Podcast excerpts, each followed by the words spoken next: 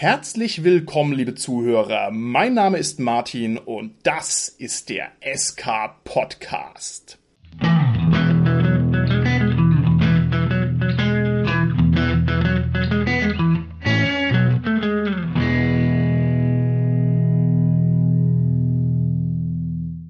Wir machen heute eine Interviewfolge und zum Thema dieses Interviews haben wir die Krone der Rollenspielliteratur erkoren und zwar die Abenteuermodule. Und wer könnte mir da besser Rede und Antwort stehen als der Mann, über dessen Schreibtisch im Laufe der Jahre hunderte von Abenteuern gewandert sind und der außerdem in seiner Eigenschaft als Entscheider dafür verantwortlich war, dass wirklich auch erfolgreiche Abenteuer publiziert wurden, der also keinerlei Mist hat durchrutschen lassen dürfen. Und außerdem derjenige, der in diversen Rankings immer die ersten Plätze macht, nämlich zum Beispiel bei den DSA Abenteuer Rankings, die womöglich die aussagekräftigsten Rankings sind, die wir haben im deutschen Sprachraum. Und ich brauche ihn kaum ankündigen, es handelt sich dabei um den legendären Thomas Römer. Hallo Thomas.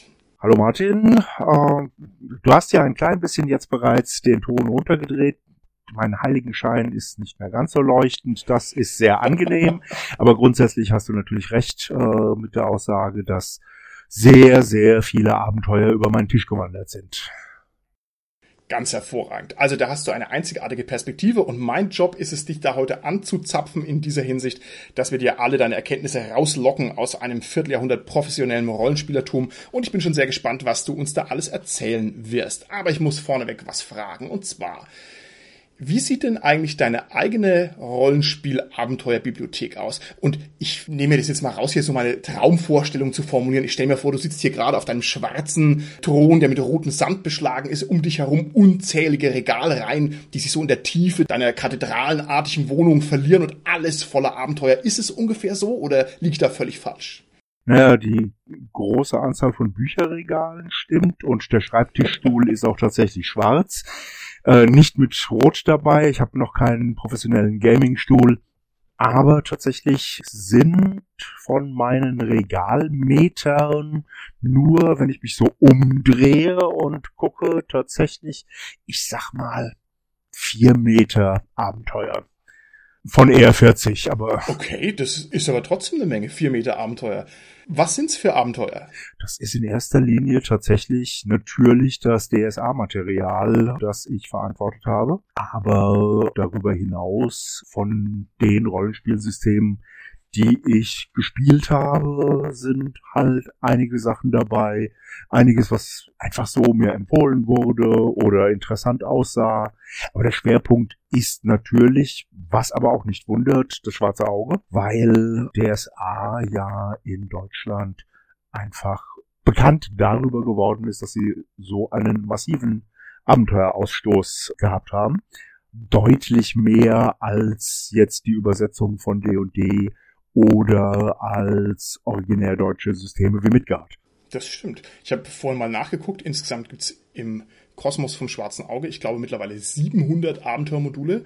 Das ist eine stolze Anzahl. Da müsste man also sehr viele andere Rollenspielsysteme zusammenrechnen, um auf diese Zahl zu kommen. Naja, und ich denke, dass ein Großteil dieser Abenteuer tatsächlich auch unter deiner Ägide entstanden ist. Jetzt frage ich aber trotzdem vor noch was Persönliches. Und zwar, wie kommst du denn im Normalfall mit Abenteuern in den Kontakt? Also jetzt, wenn du nicht mehr Chefredakteur bist, bist du üblicherweise eher ein Spieler und erlebst die als Spieler oder bist du der Spielleiter und interpretierst sie als Spielleiter-Künstler? Äh, ich wäre gerne häufiger Spieler, aber man kommt aus seiner Haut halt nicht raus oder um Engels zu zitieren, Freiheit ist die Einsicht in die Notwendigkeit. Das heißt, ich sitze halt äh, sehr häufig an der sogenannten Schmalseite des Tisches. Wenn wir nicht gerade irgendwelche Abenteuer oder Module spielen, die per se spielleiterlos sind. Hast du denn überhaupt noch den Impetus, irgendwelche Abenteuer zu erwerben? Oder bist du durch dein reichhaltiges Reservoir an Abenteuer, beziehungsweise durch deine Abenteuerkunde, die du mittlerweile angesammelt hast, schon über den Punkt hinaus, dass du sagst, du brauchst in deinem Leben überhaupt noch irgendein neues Abenteuer? Also die Frage müsste man wahrscheinlich andersrum formulieren. Ist man irgendwann Abenteuer satt? Hat man irgendwann genug Abenteuer? Wie ist da bei dir die Situation? Naja, wir haben insgesamt, denke ich mal, mehr Abenteuer gespielt, die improvisiert waren und auf die Gruppe zugeschnitten, als dass wir äh, fertige Abenteuer gespielt haben. Das heißt, auch die vielen DSA-Abenteuer, die hier rumstehen, von denen habe ich, ich sag mal, wenn es hochkommt, 20 Prozent gespielt. Okay. Wir haben früher, als wir angefangen haben, tatsächlich die Abenteuer der Basisserie eigentlich fast alle gespielt. Aber danach ist natürlich unsere DSA-Runde auch ein bisschen zu einer Testrunde für mich geworden, wo äh, ich dann Abenteuerkonzepte oder Frühformen, Betas von Abenteuern reingesteckt habe. Auch von Kollegen. Dann, das heißt, die gezeichneten Kampagne ist zu großen Teilen auch bei uns nochmal gecheckt worden in einer Spielrunde. Okay. Aber heutzutage, was ich mir neu hole an Abenteuern, ist eher so, dass ich zwei, drei Systeme habe, wo ich schaue, dass ich sie komplett bekomme. Welche Systeme sind es? Ich muss hier nachfragen. Das ist ja spannend. Das ist in erster Linie Eclipse Phase, ein transhumanistisch Schrägstrich Horror Science Fiction Setting.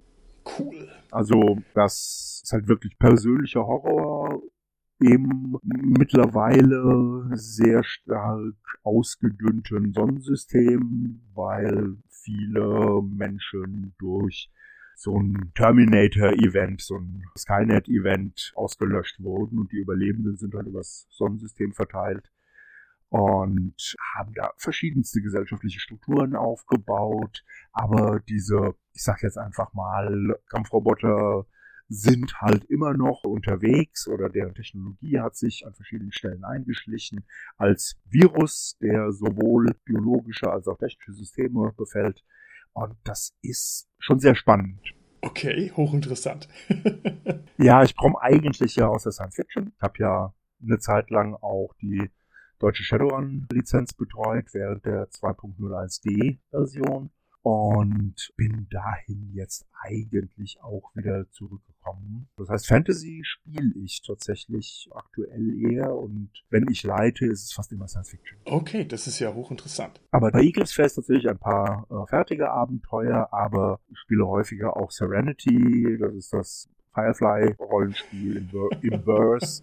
Und das ist halt eine komplett eigengeschneiderte Kampagne wir haben recht viel Fading Suns gespielt, die zweite Auflage. Da haben wir einen Mix aus fertigen und selber gestalteten Abenteuern gemacht. Bist du ein Spielleiter, der sich sehr intensiv vorbereitet auf seine Sessions? Oder bist du jemand, der sagt, ach komm hier, das habe ich schon alles tausendmal gemacht, ich schüttel mir das locker aus dem Ärmel und es wird gut? Ich brauche sowas wie eine Namensliste. Ich schreibe mir meistens auf grob, welche Szenen ich drin haben will und welche Locations, ein bisschen eventuell eine Vernetzung der Szenen, also so ein Flussdiagramm. Das hat aber selten mal mehr als zwei oder vier Seiten. Und das ist dann was, was okay, für sehr interessant. Mal, drei Sessions, vier Sessions ausreicht. Und uns wackeren DSA-Spielern die 124 Seiten verkaufen, das ist ja schon ein bisschen frech. naja, äh, Angebot und Nachfrage, das ist schon ein nachfragegesteuerter Markt. Die Leute wollen natürlich äh, entsprechende Erklärungen, die universell einsetzbar sind. Wenn ich für meine eigene Spielrunde was mache, dann habe ich das Setting natürlich im Kopf und muss dazu nicht nochmal extra was erklären. Ich verzichte darauf, alternative Szenenmöglichkeiten anzugeben, die in einem fertigen Abenteuer eigentlich reingehören. Also dieses klassische Shadowrun hatte immer so eine Sektion Picking up the Pieces. Was passiert mhm. eigentlich, wenn ihre Spieler diesen Encounter völlig verbaselt haben? Wie kann man die Handlungen noch umdrehen oder uh, geht es halt dann wirklich einfach anders weiter oder ist an dieser Stelle das Abenteuer gestorben? Solche Sachen finde ich halt durchaus auch immer wichtig, die aufzuführen. Und detaillierte Beschreibungen von Leuten, Organisationen, Locations, die ich halt für, für meine Runden im Kopf habe, die müssen natürlich in einem Kaufabenteuer natürlich ausgebreitet werden. Vorzugsweise stehen sie halt nochmal im Abenteuer drin, selbst wenn es der Text aus einer Regionalpublikation oder ein aufgegriffener NSC aus einem NSC-Band ist. gut, wenn die Sachen halt an einem Ort vorhanden sind, dass man als Spielleiter einfach nicht x Quellen auf dem Tisch liegen haben muss. Okay. Sondern halt mit ein paar Post-its das im Abenteuer dann schon selber regeln kann. Da stimme ich dir absolut zu. Und jetzt ist es natürlich sowas, da könnte ja jetzt jeder herkommen und könnte sowas erzählen. Aber du bist eben nicht ein jeder, sondern ich habe es am Anfang schon mal gesagt, du dominierst die Abenteuer-Rankings. Die Eingeweihten wissen sowieso, was du geschrieben hast. Ich werde es nur der Vollständigkeit halber nochmal ganz kurz zitieren. Abenteuer von dir sind zum Beispiel der Wolf von Winhall, Staub und Sterne, Albtraum ohne Ende, Pforte des Grauens, Rohhals, Versprechen. Das dürften so die zentralen Werke sein. Äh, hast ein bisschen mehr noch geschrieben. Ich glaube auch irgendwas von Dungeon Slayers im Weltall. Wie heißt es? Gamma Slayers? Nee, nee, Dungeon Slayers selber habe ich ein Piraten-Kommando-Unternehmen Abenteuer geschrieben. Ah, okay, wunderbar. Auf alle Fälle diese Abenteuer, die haben in den Rankings immer unermesslich viele Stimmen. Und man muss sich das mal auf der Zunge zergehen lassen. Also irgendwie ein normales Abenteuer, wenn das irgendwie überhaupt einen Widerhall aus der Welt erfährt, dann hat es vielleicht so 10 Stimmen oder 20 Stimmen oder 30, wenn es hochkommt. Und deine Abenteuer haben halt irgendwie 130 Stimmen oder 150 Stimmen. Und wenn man bei so einer großen statistischen Grundlage dann auch noch herausragende Werte erzielt, dann ist das eine Leistung, die kann einem so leicht keiner nehmen. Das muss man nämlich erstmal hinbekommen. Jetzt werde ich im Detail die Abenteuer nicht aufdröseln. Ich möchte gleich schon mal hier eine Abstraktionsebene weiter raufgehen. Also wer wissen will, worum es da konkret geht, der kann es ja selber flott nachrecherchieren. Ich möchte aber von dir was anderes wissen. Und zwar möchte ich wissen, warum haben diese Abenteuer so einen großen Anklang gefunden? Was, lieber Thomas, ist denn dein Geheimnis? Das Geheimnis von Staub und Sterne, was tatsächlich auch, speziell auch jetzt in der Neuauflage, mein Lieblingsabenteuer ist, dürfte sein, dass es in fünf Auflagen veröffentlicht worden ist und einfach sehr vielen Leuten vorliegt. Ich habe bei einigen Sachen natürlich Kochrezepte, die ich glaube, dass sie funktionieren. Ja, bitte erzähl uns deine Kochrezepte. Was ist ein gutes Rezept für ein gutes Abenteuer? Ich versuche möglichst viele Spielertypen, nein, nicht Spielertypen, sondern Charaktertypen. Charakterklassen gibt's bei den DSA ja nicht, aber halt viele von den klassischen Sorts okay, gut. sprechen. Ich habe gerne Abenteuer, die eine Stadt Überland-Dungeon-Struktur haben. In der Stadt haben die Sozialcharaktere was mhm. zu tun, Connections aufbauen, Informationen sammeln, die klassischen Sachen, die halt ein Face oder ein Diplomat oder sowas machen dann halt was für Überland, wo sowohl Spurenleser als auch Kämpfer beschäftigt werden und man halt auch noch ein bisschen Informationen zusammensammeln kann. Und dann gerne halt auch einen klassischen Keller hinten dran geschaltet oder eine Burganlage mhm. oder wird jetzt auch natürlich eine verlassene Raumstation. Die Sachen, wo man dann mit den entsprechenden technischen Fähigkeiten, das heißt Fallen entschärfen, Schlösser knacken, rangeht und eventuell von Raum zu Raum vorzugsweise sinnvoll untergebrachte Monster dann weghaut. Und ich habe gerne natürlich auch eine Bossbegegnung. das klingt sehr klassisch, muss ich sagen. Das ist sehr klassisch. Gar okay. keine Frage. Gut. Jetzt, wenn ich mir die Abenteuer angucke, Staub und Sterne, Albtraum ohne Ende, Pforte des Grauens und Rohals Versprechen, ich finde, das ist schon so von der Niveaustufe etwas angehoben. Also man rettet da nicht die Katze aus dem Baum im Nachbarsgarten, sondern da geht es schon immer um große Angelegenheiten. Würdest du sagen, das ist auch ein bisschen Interesse von dir oder da legst du Akzente drauf? Diese, ja, High Fantasy ist wahrscheinlich der falsche Begriff, aber ich denke, du weißt, was mhm. ich meine. Also vielleicht diese, dieser weitere Blick, diese höhere Wertigkeit. Gut, viele von den Abenteuern, die du genannt hast, sind natürlich aus der gezeichneten Kampagne und die ist von vornherein als großkalibrig angelegt worden. Aber ja, ich glaube, Katze aus dem Baum retten ist nicht unbedingt das Abenteuer, was sich wirklich verkauft. Also zumindest sobald es bekannt ist, dass es halt nur um Katze aus dem Baum retten geht. Ich glaube, die Leute wollen ein Aha-Erlebnis drin. Okay, okay. Das muss jetzt nicht immer große kosmische Zusammenhänge sein. Auch die Entdeckung, Aufdeckung von irgendwelchen Verschwörungen, das Entschlüsseln von Dingen aus der Vergangenheit und feststellen, oh, das wirkt noch heute nach das sind alles Sachen, die, denke ich, am Spieltisch gut ankommen. Ich bin halt ein Freund von explorativen Abenteuern. Ich bin gar nicht so der Mensch, der die Bühne bereitet, damit die Charaktere groß auftreten können. Das passiert sowieso, beziehungsweise passiert je nach Gruppe und ob die Leute Spaß dran haben, wirklich expressiv mit ihren Charakteren mhm. umzugehen. Ich bin halt ein Weltmensch. Also das, was im Abenteuer passiert oder aufgedeckt werden kann, sollte halt in die Welt eingepasst sein und den Spielern und natürlich ihren Figuren dann wirklich was Neues, Überraschendes präsentieren. Okay, das klingt schon mal sehr gut. Du hast gesagt, Staub und Sterne wäre dein Lieblingstext. Mhm. Ähm, was für einen Bezug hast du denn generell zu diesen Abenteuern? Die haben ja nun doch schon auch so eine ganz, ganz, ganz leichte Staubschicht drauf. Also sie sind jetzt nicht irgendwie vom letzten Jahr, sondern die sind schon älter. Muss man sich das so vorstellen, dass die bei dir im Schrank stehen und du lässt manchmal den Blick drüber schweifen und freust dich an dem Buchrücken? Oder ist es eher so, dass du die ab und zu mal rausnimmst und sagst, ah, das schaue ich mir gerade nochmal an? Oder wirst du dazu noch viel gefragt? Also kriegst du, keine Ahnung, alle Woche mal eine Mail, wo dann gefragt wird, ja, wie hast du das gemeint hier bei Versprechen? Was macht hier da der und der Magier oder sowas? Also, welchen Bezug hast du noch zu deinen alten Texten und gibt es da überhaupt noch einen Bezug? Gefragt werde ich in erster Linie von SK Podcast Redakteuren aber sehr gut. Ähm, ich bin gerade halt dabei, meine Sammlung ein bisschen auszudünnen, weil, naja, ich kann mir eine größere Wohnung nicht leisten und die Bücher stapeln sich insgesamt halt schon ein bisschen. Und somit als erstes habe ich natürlich meine Abenteuer in allen entsprechenden Ausgaben rausgeholt, extra Platz gestellt, dass ich sie nicht irgendwie irrtümlich auf Ebay setze. Und da gucke ich durchaus gerne drauf.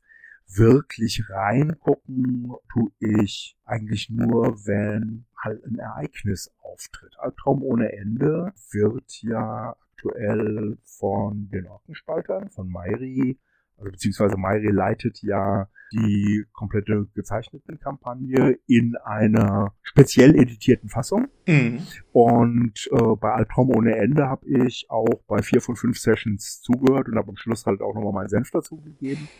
Sehr schön. Und das heißt, da habe ich natürlich dann auch in das Abenteuer nochmal reingeguckt. Okay, in okay. die verschiedenen Fassungen des Abenteuers, weil das ist ja auch durch drei Durchläufe gelaufen.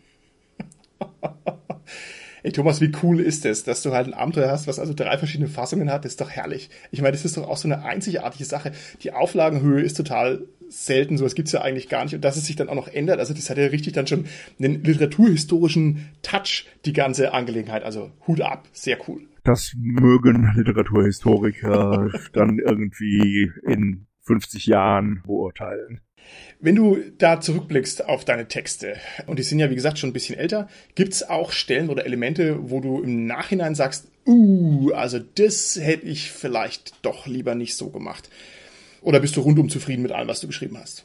Ach nee, das ist schon, wenn man den fertigen Text als Druckfahne sieht, geht es halt äh, los, dass man kleinere Korrekturen hat. Dann wird man vom Kollegen darauf hingewiesen, dass man vielleicht doch irgendeine Quelle übersehen hat und ein NSC und ein Ort so eventuell nicht funktionieren, wo man dann sagt, ah, hoffentlich merkt es keiner. Also außer irgendwie gibt's, Hard Hardcore-Fans. Äh, nee, fällt mir aktuell jetzt tatsächlich keins ein. Okay. und ich meine, bei Staub und Sterne habe ich für die Neuauflage ja durchaus etliche Korrekturen eingefügt, die zum Teil auch von außen angeregt worden sind. Okay. Ich würde die Abenteuer grundsätzlich so lassen in einer privaten Präsentation würde ich anders machen. Okay. Mittlerweile mache ich kaum noch vorgefertigte Stories oder durchlaufende Plots, sondern ich habe halt, hat ja gerade gesagt, eine Sammlung von kleinen Szenen, die ich unterbringen möchte und in diesen Szenen dann Informationen transportieren. Aber ich baue eigentlich ein Dilemma auf für die Spieler, und lasse sie dann wirklich eher Sandbox-mäßig agieren. Okay, super. Das ist ja die, das ist ja die ganz große Kunst. Also meiner Meinung nach ist Story was, was eigentlich in geringem Umfang vorne reingesteckt werden sollte. In viel größerem Umfang ist Story aber das, was halt hinten rauskommt, das, was am Spieltisch passiert. Okay, wunderbar. Für mich sehr interessant ist auch immer die Frage nach dem Feedback. Also die Frage danach, was denn so zurückkommt. Und das ist ja jetzt auch bei dir eine einzigartige Position. Du hast Abenteuer geschrieben, die liegen schon recht lange, sind aber immer noch ein heißes Eisen auf die eine oder andere Art und Weise. Was für eine Menge an Feedback kommt denn da zu dir zurück? Wie erreicht dich das Feedback? Und gibt es da, sagen wir mal, spezielle Muster, die du erkennen kannst? Also kriegst du zurück E-Mails, wo drin steht, ja, fand ich toll, vielen Dank? Oder kriegst du eher Mails zurück, wo drin steht, ah, aber du hast ja hier die und die Kultur falsch dargestellt oder sowas? Also was kommt bei dir an und auf welchem Weg kommt es bei dir an? Und gibt es vielleicht schöne Exponate des Feedbacks, die irgendwie mal dir aufgefallen sind? Hat sich da jemand mal Mühe gegeben oder hat dem jemand mal einen Verriss reingeballert, dass dir die Ohren geschlagert haben? Ich habe ein, zwei erklärte Erzfeinde, wo ich nicht weiß, wie ich sie mir geschaffen habe, aber äh, denen kann ich es nicht recht machen, will ich aber auch jetzt nicht irgendwie benennen und äh, aus der Gruft zerren. Aber tatsächlich Leserbriefe zu Abenteuern oder heutzutage E-Mails äh, eher selten. Was ich schon früh gemacht habe und äh, jetzt auch immer wirklich Rezensionsportale lesen und dann auch die Antworten gerne auf Rezensionen äh, lesen, wenn sich halt Spieler darüber austauschen, was ihnen an einem Text von mir gut gefallen hat oder halt nicht gefallen hat. Und das heißt, es ist wirklich eher, dass ich in Foren und Rezensionsportale gucke. Aber da bist du auch in einer beneidenswerten Position, dass da ein bisschen was zurückkommt. Das ist ja ganz oft hier das traurige Schicksal der Schriftsteller. Man gibt sich da ewig Mühe, schreibt irgendwie drei Jahre an einem Roman rum und dann kommt der raus und dann verhallt es so im Wald und man kriegt nichts zurück. Aber das ist ja bei dir sehr viel besser. Das ist natürlich großartig. Okay. Ja, das ist auch deutlich nicht bei allen Abenteuern so und bin jetzt aus der Abenteuerschreiberei ja auch ein bisschen raus was ich in letzter Zeit gemacht habe, was ja eigentlich auch mein Fachgebiet ist. Ich bin ja gar nicht so sehr der Abenteuerschreiber, ich bin ja eigentlich eher der Hintergrundschreiber oder habe Regeln komponiert oder Regeln auf den Hintergrund angepasst. Und das sind halt die Sachen, die ich aktuell dann halt auch mache. Das heißt, äh, klar, ich gucke immer noch, was jetzt im Splittermond-Bereich zum Beispiel die Leute zu meinen Texten oder den Texten, die ich redigiert habe, halt sagen, um daraus was zu lernen oder Kritik anzunehmen mhm. oder vielleicht auch zu sagen, die haben es nicht kapiert. okay. Aber wenn ich sage, die haben es nicht kapiert, ist das natürlich auch mein Fehler, weil offensichtlich habe ich dann bestimmte Inhalte nicht ja. richtig rübergebracht. Okay, gut, dann gehe ich mal einen großen Schritt weiter. Es müssen ja tatsächlich in deinem Lebenslauf, in deiner Schaffensperiode unzählige Abenteuer über deinen Schreibtisch gewandert sein. Ich stelle mir das vor wie so eine Druckerpresse, ja, und da, also das ist so an dir vorbeisaust, ja, mit einem Blick des Meisters brauchst du nur so drauf gucken, weißt du voll, ah, eine Perle oder ah, weg damit hinfort, ja. Kannst du mal eine Hausnummer sagen, wie viel Fremdabenteuer du mit der beruflichen Brille gelesen hast? Also wie viel Abenteuer sind dir auf den Tisch gelegt worden und du musstest irgendwie mehr oder weniger ausführlich dich damit beschäftigen und dann ein Urteil fällen, Hop oder Top oder Flop oder wie auch immer. Puh, wenn ich mit kleineren Exposés anfange bis hin zu Leuten, die dreiteilige Kampagnen in Kunstleder gebunden eingereicht haben. Ich würde mal sagen, es dürften so 500 Abenteuer gewesen sein. Okay, das ist eine Menge, das ist eine Menge. So, jetzt kriegst du also hier so ein, sagen wir mal im klassischen Fall, ein Exposé. Worauf achtest du denn dann? Also was waren denn für dich Kriterien der Güte und was waren für dich Ausschlusskriterien? Tatsächlich sehr häufig Sprache und Ansprache. Okay, oh, erzähl, das ist ja interessant. Jemand, der oder die nicht in der Lage ist, mit dem Handwerkszeug richtig umzugehen, hat schon mal geringere Chancen. Wenn einem als Redakteur, später dann Lektor, eventuell Korrektor des Textes, so ein Text vor Augen kommt, wo man schon gleich sieht, oh je, da muss ich viele Arbeitsstunden in Rechtschreibung und Zeichensetzung reinstecken, hat so ein Abenteuer oder hat ein Text äh, schon mal schlechtere Karten. Gar keine Frage.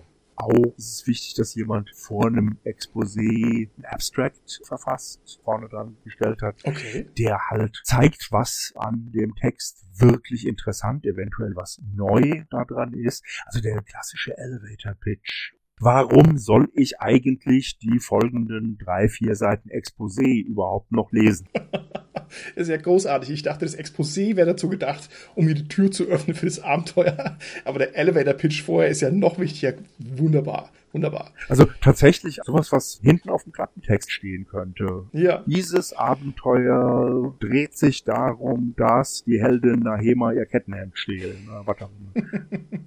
Okay, lesen wir mal weiter.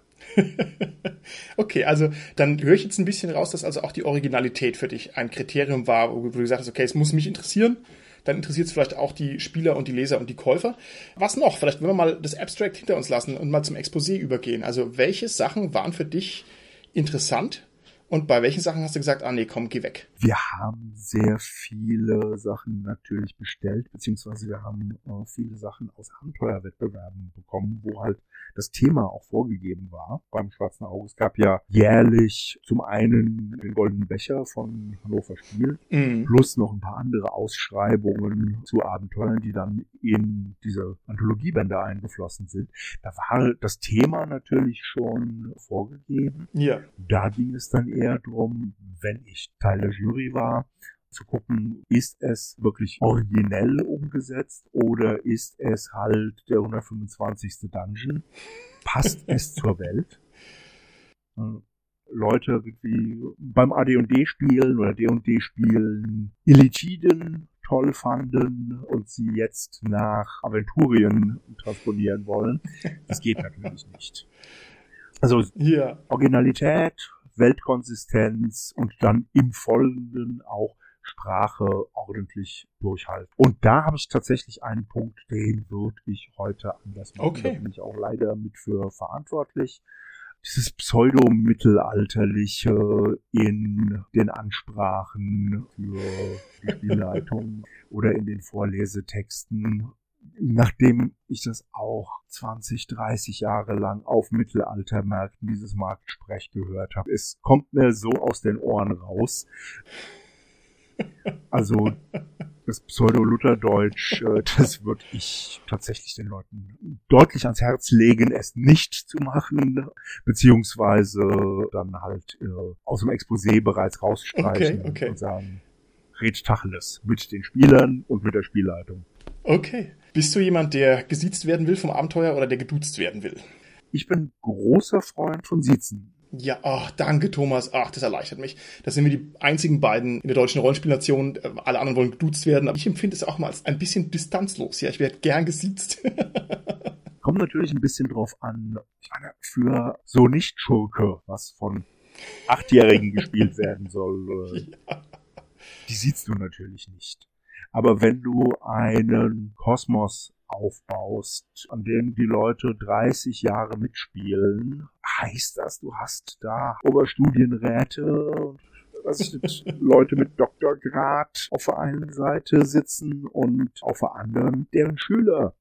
Und ich glaube, auch die Schüler kriegen es mit, wenn sie entsprechend wertgeschätzt werden als Leserinnen und Leser.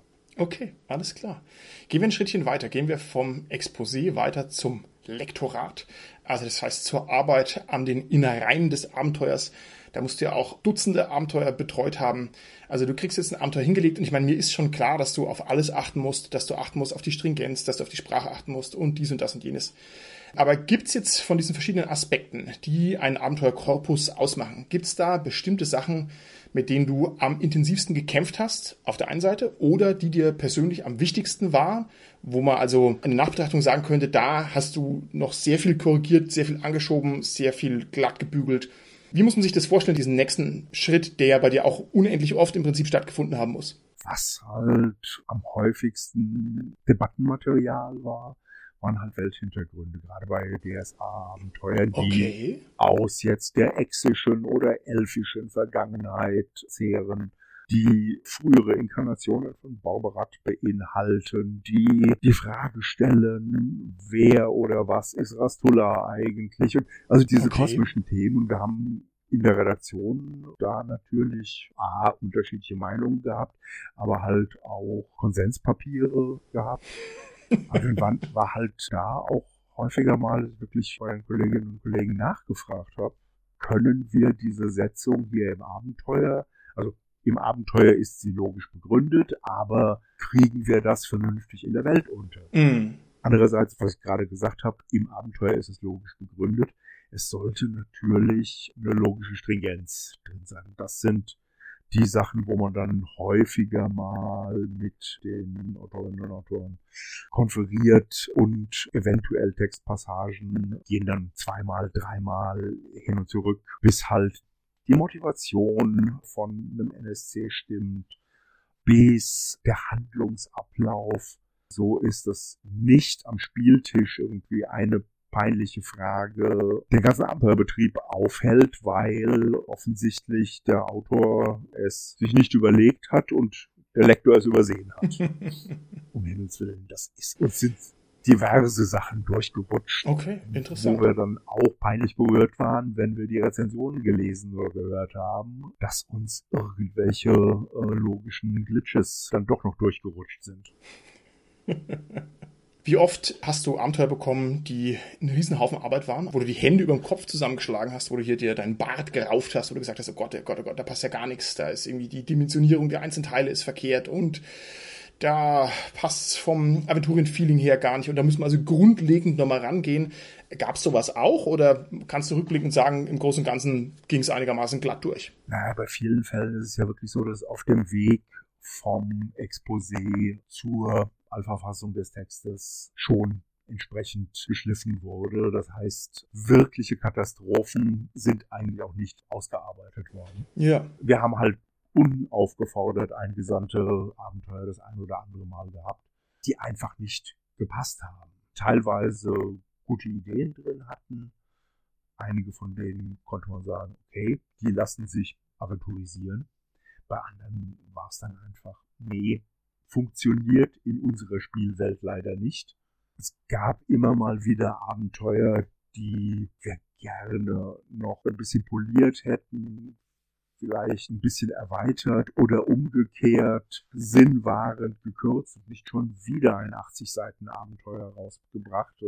Das, das ist ja auch äh, viel Arbeit für die Spielleitung, äh, das dann entsprechend umzusetzen. Und wir kennen es ja bei DSA, dass da die Leute teilweise sehr, ich sag mal, sehr bibelfest sind äh, und das Wort der Autoren möglichst unangetastet lassen wollen. Und wenn das Wort der Autoren dann halt 80 oder gar 96 Seiten lang ist, das, da ist eigentlich noch Arbeit dran zu tun. Also das würde ich heutzutage auch sagen. Einzelabenteuer, die ein bestimmtes Maß an Zeichen überschreiten, würde ich heutzutage auch, glaube ich, nicht mehr produzieren wollen. Man kann dann etliche kürzere Abenteuer gerne zu Kampagne zusammenschalten und halt einen Hauptspannungsbogen präsentieren, aber ich sag mal, so ein Abenteuer, ein stehendes Abenteuer sollte in drei, vier Sessions zu erledigen sein. Okay, dann gehe ich nochmal einen gedanklichen Schritt weiter und würde dich gerne fragen, weil du bist möglicherweise der Einzige, der das weiß. Haben sich denn die Abenteuer im Laufe der ja, Jahre fünfte, sag ich jetzt mal, haben die sich da verändert? Also könntest du das irgendwo ran festmachen, dass die Abenteuer, die du bekommen hast, die früher gemacht worden sind, heute so nicht mehr machbar wären? Was war früher anders als heute? Oder gab es relevante Zwischenstufen, relevante Wegmarken auf dem Weg ins Jetzt? Naja, die Sache ist, dass noch vor der Zeit, als ich andere Leute Abenteuer bearbeitet habe, wir kommen alle aus dem Dungeon-Bereich. Und die ersten Abenteuer waren halt wenig in der Welt verortet. Teilweise haben sie die Welt definiert, aber das Ganze gerne auch ohne Zusammenhänge, was wir anderen Welten und Systemen immer gerne vorgeworfen haben. Das ist irgendwie einzelne Dungeons ohne irgendwelche Zusammenhänge in der Oberwelt. da gibt es dann maximal noch irgendwie einen Schmied, der einem dann ein neues Plus-1-Schwert macht, wenn man genügend Gold im Keller erbeutet hat. Und vielleicht irgendein Hökerer, dem man halt die Beute andienen kann. Sowas wird heutzutage, wenn es gemacht wird, dann mit gehöriger selbstironischer Distanz. Meine, äh, die Oldschool Renaissance äh, oder Oldschool Resurrection oder wie auch immer, halt wirklich Abenteuer im Stil der 70er Jahre baut ja darauf, dass das halt klassische größere Encounter mit einem spannenden Keller äh, sind. Es gab richtig spannende Keller. Es gab aber auch welche, die so richtig cheesy waren. Da würde man heute halt deutlich schärfer drauf gucken. Also äh, tatsächlich insgesamt ist die Vernetzung und Weltverortung von Abenteuern, egal in, in welchen Systemen eigentlich, deutlich angestiegen. Okay, sehr interessant. Schön, dass du die OSR ansprichst. Ich bin ja der Meinung, dass R in der OSR steht für R-Lösung, aber da will immer keiner mitziehen im Zweifelsfall. Okay, super, lieber Thomas. Sie haben es ja auch gerne, dass es irgendwie Revolution ist, aber nee, so revolutionär finde ich die Sachen nicht. okay, okay. Dann würde ich gerne noch einen Schritt weitergehen und mit dir über Abenteuertheorie sprechen. Und ich habe mir Folgendes überlegt, damit wir jetzt möglichst konturscharf von dir Antworten bekommen, damit ich jetzt hier was aus dir rauskitzle, was sozusagen noch viele Generationen von Rollenspielern beschäftigen wird, machen wir das so.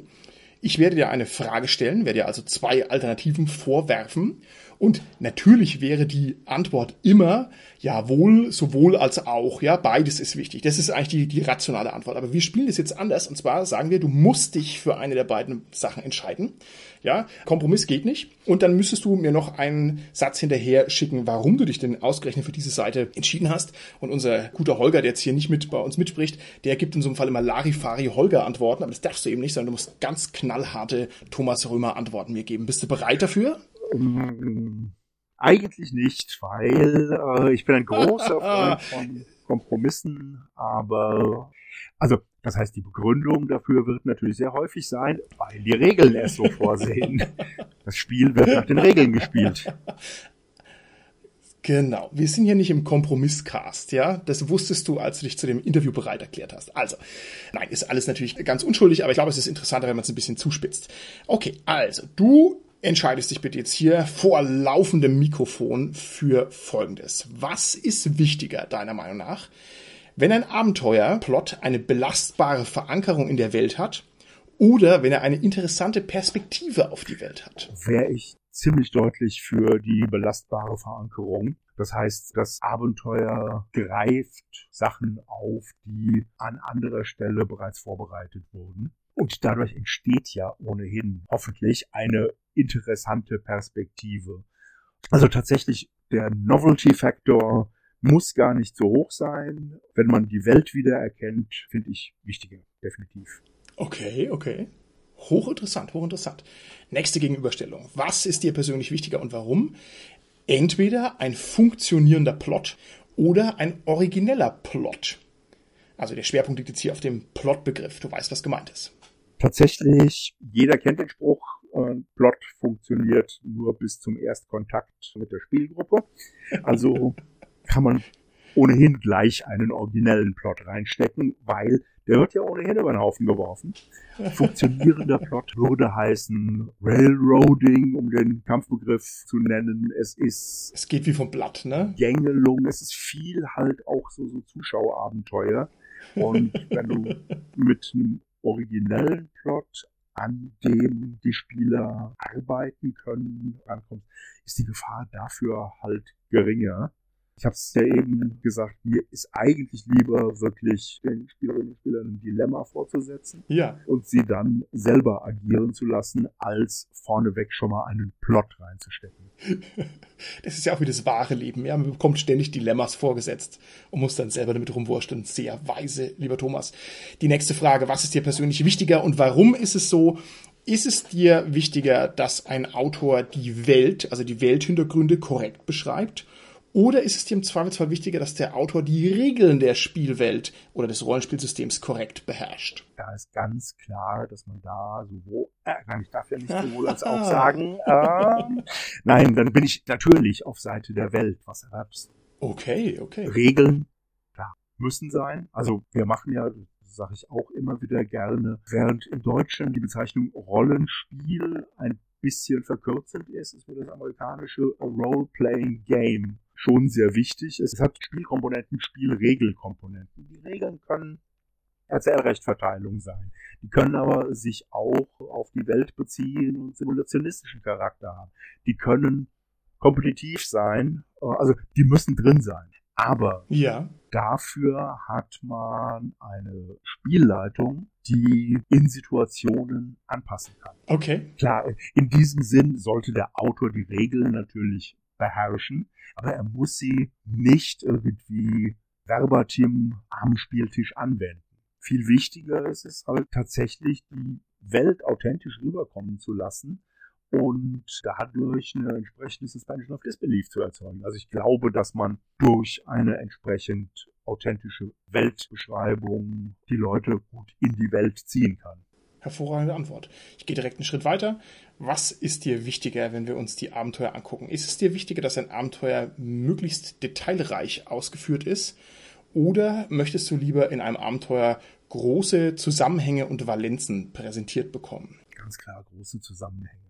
Du wirst nie wirklich rausfinden, was der Schurke an Zwischennoten auf der Magierakademie gehabt hat. Und äh, ob er da von seinen Mitschülern und Mitschülerinnen gehänselt wurde und deswegen zum Bad Guy geworden ist. Das sind alles Sachen, also so Details. Auch ob die Katze der Wirtin schwarz-weiß oder rot-weiß getigert ist oder ob man den Pass zwischen den Gebirgen jetzt nur zwischen Ingerem und Braios begehen kann oder meinetwegen bereits zwischen Zar und Boron. Das sind alles so Details, die sicherlich zeigen, der Abenteuerautor hat die Welt verstanden, aber die kommen im Abenteuer in den seltensten Fällen vor und können und sollten vom Spielleiter entsprechend dann improvisiert werden, wenn mal nachgefragt. Okay, alles klar. Also gerade jetzt für ein käufliches Abenteuer. In der heimischen Spielrunde wird man die Details teilweise ja sowieso als vorausgesetzt ansehen. Und da will man was erleben. Und was erleben tut man mit großen Zusammenhängen, die entdeckt werden, die halt erst ein Mysterium sind und die man dann halt aufdeckt. Gut. Sehr gut, gute Antwort.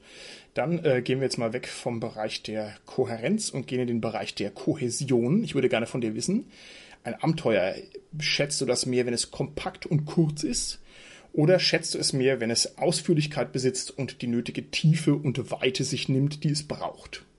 Auch das habe ich eben bereits gesagt. Mir ist es sehr lieb, wenn der Spielleiter, in dem Fall, wenn ich es lese und umsetzen soll, dass ich die benötigten Quellen, Regelelemente, Hintergründe natürlich vorliegen habe.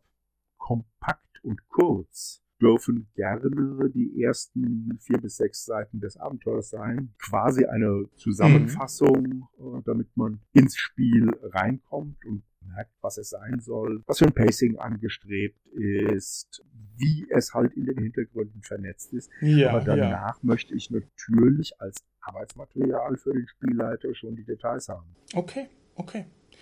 Ist es dir persönlich wichtiger, wenn ein Abenteuer sich an interessanten Herausforderungen orientiert? Oder ist es dir persönlich wichtiger, dass es sich an interessanten Bühnen orientiert, wo dann zum Beispiel die einzelnen Figuren sich ja auf interessante Weise darstellen können, wo sie glänzen können? Als Rollenspielautoren, als Fantasy-Autoren präsentieren wir ja in erster Linie Bühnen. Wir sind Bühnenbildmaler. Die Spielerinnen und Spieler agieren vor unseren Bühnenbildern es sollte möglichst passend aussehen.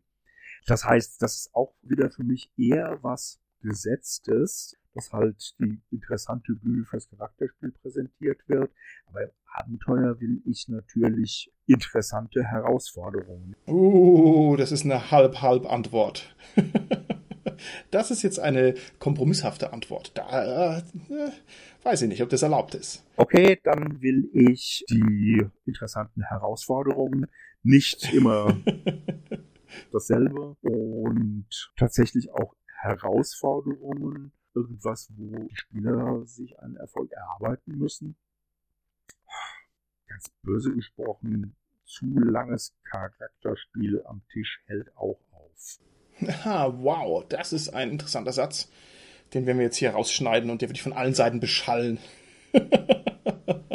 ja, das kann ich auch gerne elaborieren, genau wie es halt Power Gamer gibt, gibt es halt auch Power-Charakterdarsteller, die nicht äh, irgendwie mitbekommen, dass er sein gemeinschaftliches Erlebnis ist. Und die einen möchten halt ihre Figur so technisch gut wie möglich haben, damit sie halt Erfolge einheimsen kann. Und die anderen möchten halt das Drama ihrer Figur in den Vordergrund stellen. Aber du hast halt nur ein gewisses Maß an Spotlight-Time am Abend und das kannst du ja, ja, ja. halt deinen Kolleginnen und Kollegen am Spieltisch halt mit vielerlei Methoden rauben und unter anderem auch, indem du zu dramatisch ja. deinen Charakter zu lange irgendwie auswälzt. Und das kann man gerne irgendwie in der Downtime tun oder in ja. Szenen oder was auch immer, aber im eigentlichen Abenteuer sollte es schon um die Herausforderung gehen. Oder,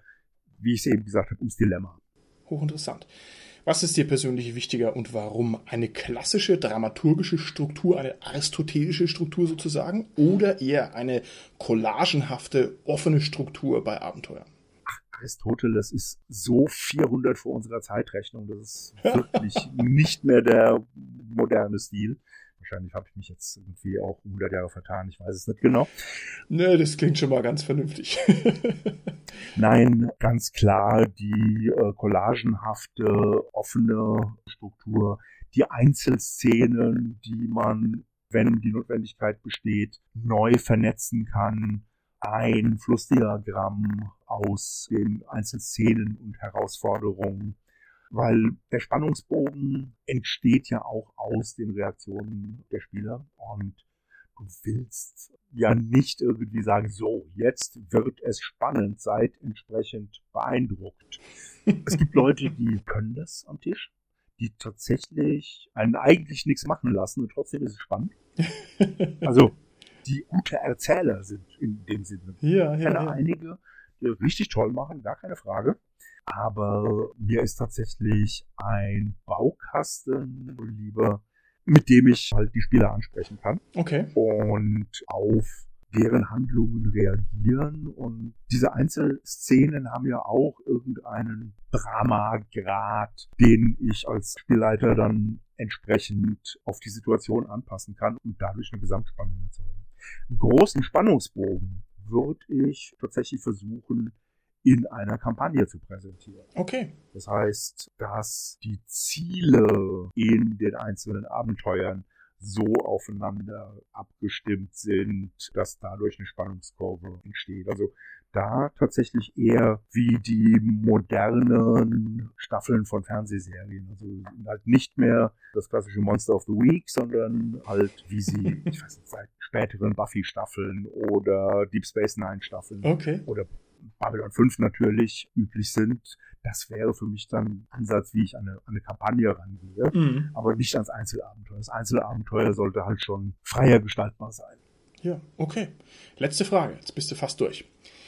Also, was ist dir wichtiger und warum? Ist es dir wichtiger, wenn ein Abenteuer thematische Klarheit hat? Also zum Beispiel, wir spielen jetzt ein Hexenabenteuer, jetzt mal ganz platt gesagt, ne? Und das also einfach der komplette Hexenfundus ist da drin, ja, Hexenkessel, Besen und schwarze Katzen und der Blocksberg und was weiß ich. Oder ist es dir wichtiger, wenn ein Abenteuer eine thematische Freiheit hat? Also sagen wir mal, wir spielen jetzt ein Höhlenabenteuer, so blöd wie es klingt. Also wir gehen ins Dungeon, aber du hast ja keine Ahnung, was da drin ist. Und da kann halt wirklich alles Erdenkliche drin sein und vor allem auch wild abgemischt. Was von beiden ist mehr nach deinem Geschmack? Ich glaube, dass mir das thematische Abenteuer deutlich lieber, dass eine, eine Linie zu erkennen ist, woran, an welcher eventuell literarischen oder Fernsehvorlage es sich orientiert, in welcher Region der Welt äh, es spielt, dass man die halt thematisch erfahren, erleben kann und dass dann die Geheimnisse, die man aufdeckt, natürlich auch dazu passen. Das ist mir deutlich lieber als so ein bunter Mix. Okay, alles klar. Gut. Prima, hast dich wacker geschlagen, war sehr aufschlussreich. Dann gehe ich noch mal ein Schrittchen weiter und äh, würde dich was anderes noch fragen. Du hast jetzt ja schon ganz ausführlich dargelegt, was du an Abenteuern schätzt oder was dir gut gefällt und worauf man achten sollte. Jetzt ist es natürlich immer die graue Theorie und in der schmalzigen Praxis sieht es ja dann irgendwie so aus, dass du also irgendeinen Autoren hast und gehen wir jetzt mal von einem externen Autoren aus, also nicht dein Busenfreund, der einen Schreibtisch weiter sitzt, sondern jemand, den du vielleicht ein bisschen aus der Distanz nur kennst und mit dem musst du dich irgendwie über ein Abenteuer einig werden, das am Ende auch gedruckt werden soll. Ich würde gerne von dir wissen, wie direktiv greifst du denn in das Abenteuer ein oder wie ist denn da so allgemein der Level? Und die Frage ist ein bisschen doppelbödig und zwar deshalb. Ich kann mir durchaus vorstellen, dass du da klare Vorgaben machst und sagst, so und so und so funktioniert es, aber Es gibt ja auch so ein bisschen das Problem der Kontrolle und der Tiefe und der Breite der Angelegenheit. Das heißt, ein Abenteuer, was am Ende 84 Druckseiten hat, das hat ja keine Ahnung, 150 Word-Seiten, wahrscheinlich noch sehr viel mehr.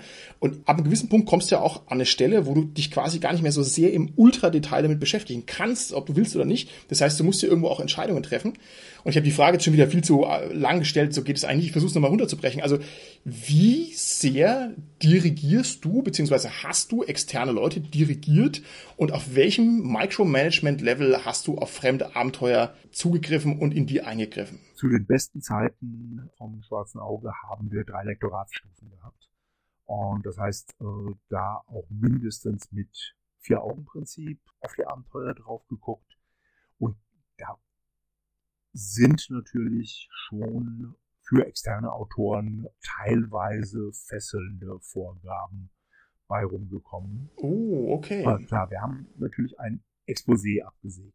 Das heißt, die grundsätzliche Handlung und die grundsätzliche Charakterisierung der NSCs, das Abenteuerziel und sowas, das war halt abgestimmt. Da haben wir dann auch nicht mehr dran kritisiert oder nichts mehr dran geändert, so dieses zurück ans Reißbrett, sondern äh, wirklich dann eher Details. Auch in den Verträgen steht natürlich auch drin, dass der Verlag auch das Recht hat, bis zu, ich glaube, 20 Prozent des Abenteuermaterials halt eigenständig zu ändern, damit es ins Gesamtwerk reinpasst. Und das haben wir halt auch gemacht. Okay. Haben natürlich versucht, schriftlich mit den Autorinnen und Autoren uns auszutauschen. Aber irgendwann gibt es halt auch die klassische Deadline und da ist dann irgendwie, dass wir gesagt haben, okay, Diskussion hier beendet, den Feinschliff machen wir jetzt ohne Debatte in-house und freu dich drauf, was hinten rauskommt. okay. Haben die sich gefreut, die Autoren, oder haben sie dann eher so dieses verkrampfte Lächeln aufgesetzt, wenn sie ihr Belegexemplar bekommen haben und es hat einen anderen Titel und ein anderes Thema und alles war anders? Also tatsächlich, viele Leute sind einfach froh, wenn so eine schwere Geburt schlussendlich doch erfolgreich wird. okay, wunderbar. Sehr gut.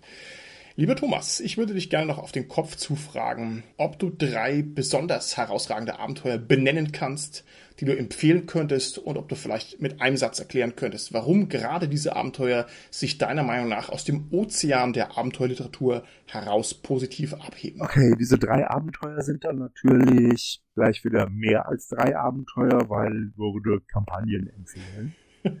Und die Begründung wäre vermutlich bei allen gleich. Die Kampagnen sind hervorragend in die Welt integriert, beziehungsweise entwickeln die Welt weiter. Das ist als Spielleiter, äh, als Spieler und Spielerin natürlich am Puls der Zeit. Man treibt was voran, man erlebt und entdeckt was. Und das Ganze dann mit vielen Hilfsmaterialien für die Spielleitung äh, unterstützend dabei.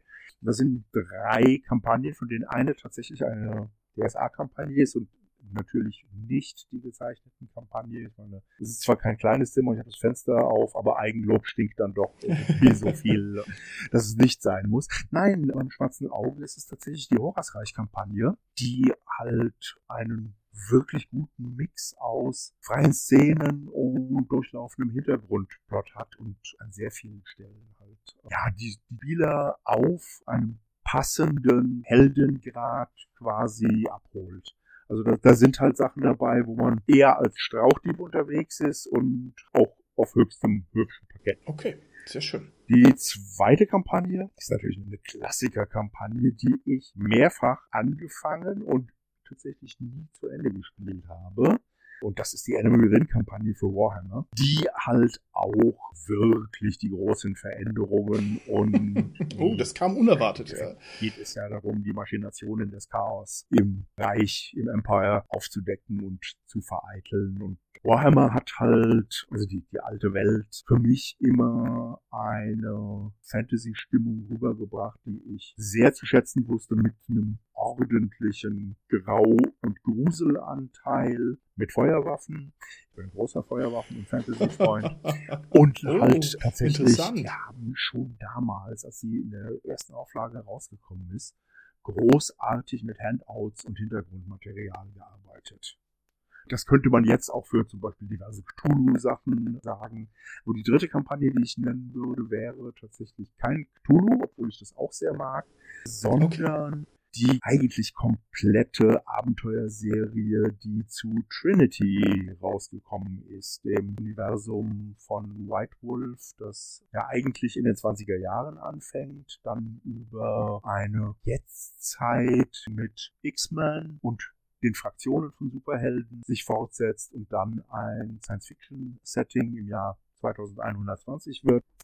Und die Kampagne aus den beiden großen Teilen Darkness Revealed und Alien Encounter, die hat auch die großen Zusammenhänge, die Drohung durch die wiederkehrenden Novas, also die verbannten bösen Superhelden, aber auch die Erstkontakte mit wirklich interessant gestalteten Alien-Kulturen. Und da haben wir auch sehr viel Spaß gehabt, dass wir die gespielt haben. okay, sehr schön. Lieber Thomas, dann sind wir in meinen Augen auch schon fast am Ende des Interviews angelangt. Ich habe mir gedacht, vielleicht kann ich dich abschließend noch hier direkt auf den Kopf zufragen, ob du vielleicht an angehende Abenteuerschreiber, sagen wir mal drei Tipps rausgeben kannst, was sie beachten sollen, was den Abenteuern gut tut, und zwar jetzt hier auf der Basis deines an Abenteuerliteratur nicht gerade armen Lebens. Da würde ich mich freuen, dann können wir das sozusagen auf dieser Welle aus dem Interview herausreiten. Naja, das Wichtigste hatten wir auch zwischendurch mal erwähnt. Kein Plot hält den Erstkontakt mit der Spielgruppe aus. Und das heißt, wenn ich ein Abenteuer schreibe, brauche ich immer Hintertüren. Parallellösungen, alternative Ansätze. Ich kann nicht davon ausgehen, dass meine tolle Story so umgesetzt wird am Spieltisch. Das wäre dann quasi die Überleitung zum zweiten Tipp.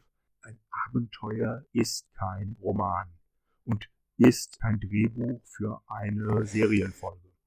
Das sind unterschiedliche Herangehensweisen an Abenteuerhandlungen, die unterschiedliche Schwerpunkte setzen. Man muss halt für Rollenspielabenteuer immer von einem sehr diversen Cast ausgehen und kann demzufolge einfach nicht so viele Vorgaben machen.